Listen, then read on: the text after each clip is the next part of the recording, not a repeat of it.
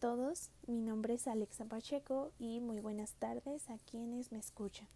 Hoy 27 de mayo platicaremos acerca de un tema muy interesante que dice mucho acerca de nuestra existencia como seres humanos. Así que empecemos. Bueno, hoy hablaremos brevemente sobre Martin Heidegger.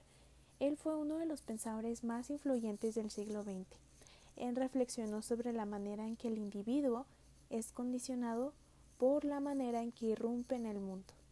Y con esta palabra irrupción se busca explicar cómo es que el ser humano, es decir, tú y yo y todos los que nos rodean, se relaciona con la totalidad de lo existente.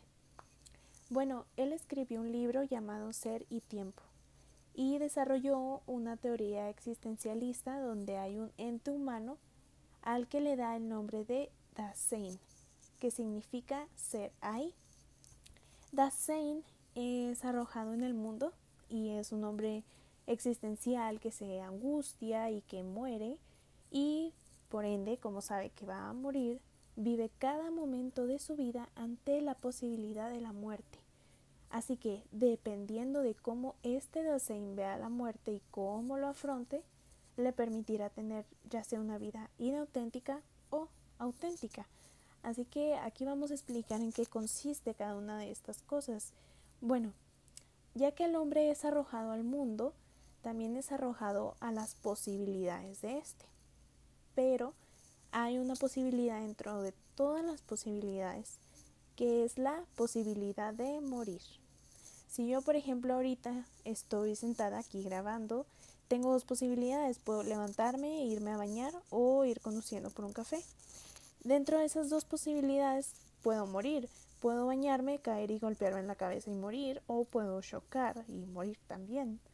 Así que esto nos demuestra que somos finitos y nos obliga a aceptar la angustia de no poder cumplir con todo.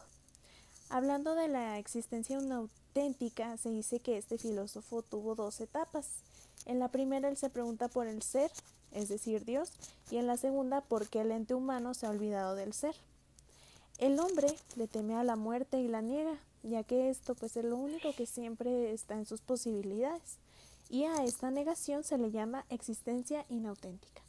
La auténtica es cuando el hombre acepta la muerte, sabe que va a morir y afronta esta realidad, lo cual lo lleva a un auténtico pensar al cuestionarse las cosas y decidir qué quiere y qué no. Así que hoy te dejo una pregunta de reflexión. Piensa, ¿qué haces hoy para ser auténtico? ¿Crees que se puede llegar a la autenticidad? Eso sería todo por hoy. Muchas gracias.